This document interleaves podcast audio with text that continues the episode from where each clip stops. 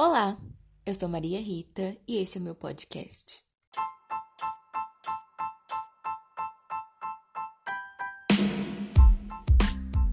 E o assunto de hoje é nada mais, nada menos que a agropecuária mundial.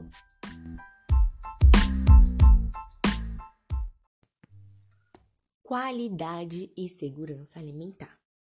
Conceito de segurança alimentar nasceu na década de 70 e, conforme a Organização das Nações Unidas para a Alimentação e Agricultura, a definição estabelecida na Conferência Mundial da Alimentação de Roma em 1996 estabeleceu que a segurança alimentar ela ocorre quando todas as pessoas têm acesso físico, social econômico permanente a alimentos seguros, de boa nutrição e em quantidade suficiente para satisfazer suas necessidades nutricionais e preferências alimentares, tendo assim uma vida ativa e saudável.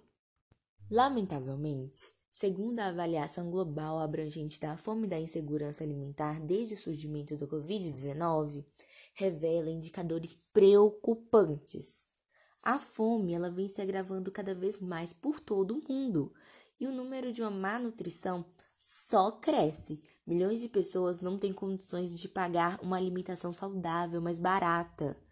Outro fator analisado na avaliação foi o declínio ao crescimento infantil e o número de sobrepesos e obesidades em adultos, é, vem elevando cada vez mais nos países ricos, como também nos países pobres.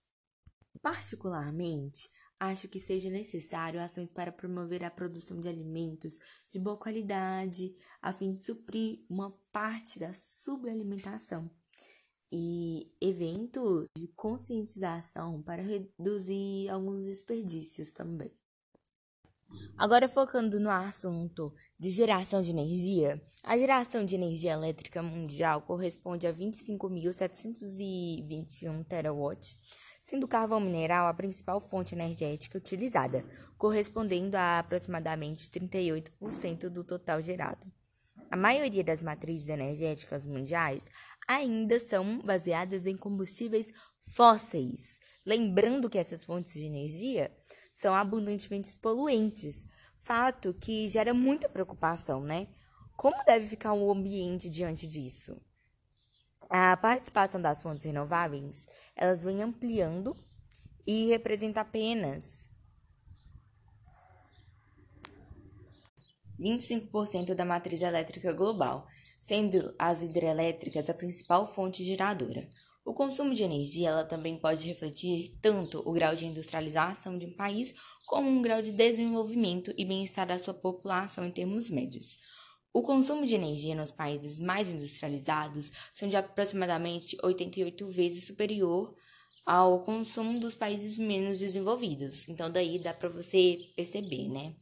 E em relação ao consumo de energia elétrica, desconsiderando as perdas pela transmissão, é a seguinte: de um total, o, o setor industrial ele corresponde a 41,85% do total dessa produção né, de terawatt. O setor de ferro e aço consomem 5,4% e 75% dessa demanda energética é suprida pelo uso do carvão mineral. E por fim, 0,75% de bioenergia. Mudanças climáticas. Bom, as mudanças climáticas elas estão relacionadas à mudança no clima que estão ocorrendo em todo o planeta. Bom, o aquecimento global, acho que muitos já devem ter escutado por aí, ele consiste no aumento da temperatura média do planeta devido à maior retenção da radiação solar por causa da intensificação do efeito estufa. A principal razão para isso é a queima de combustíveis fósseis provocadas pela atividade industrial, pelos transportes e pela geração de energia também. A extinção de várias espécies, derretimentos de geleiras, o aumento do nível do mar são apenas algumas das consequências desencadeadas pelo aumento dessa temperatura global. E isso tudo é muito importante de se entender, pois esse fenômeno ele poderá provocar transformações significativas na dinâmica climática do planeta, intensificando a ocorrência de eventos extremos, como chuvas torrenciais, tempestades tropicais, furacões e eventos de seca prolongada. O comércio internacional.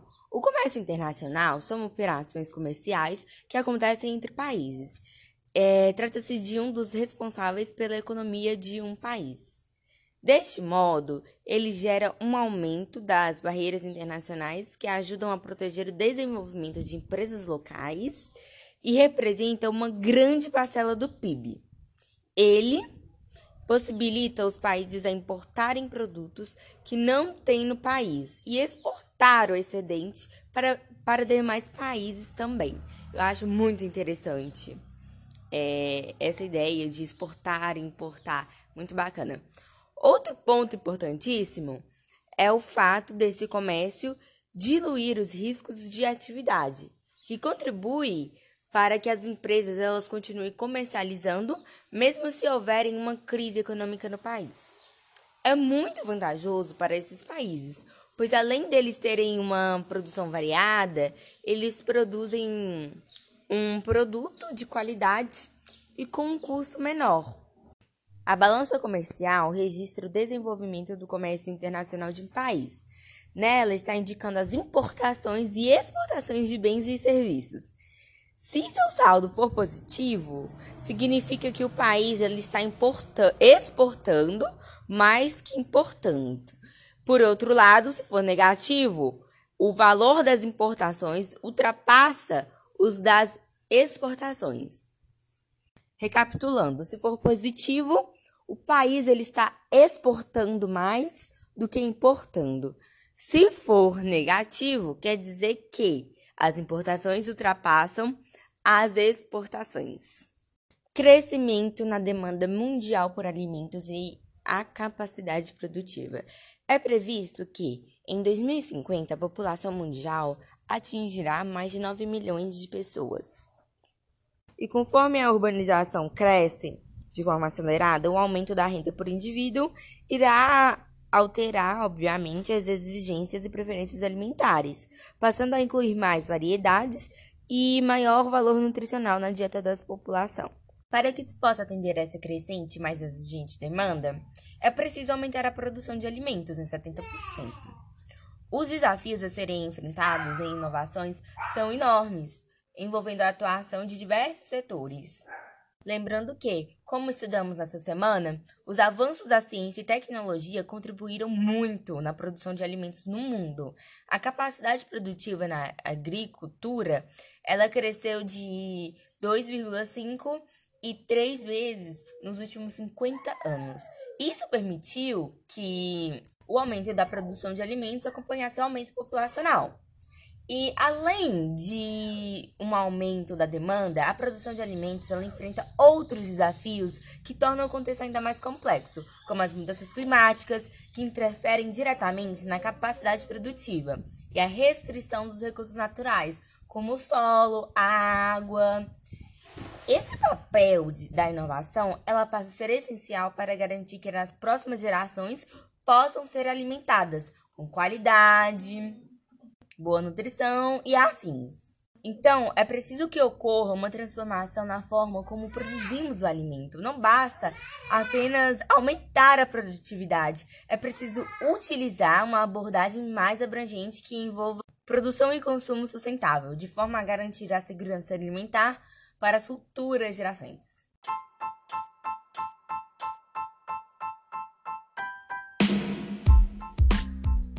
E foi esse podcast. Até mais.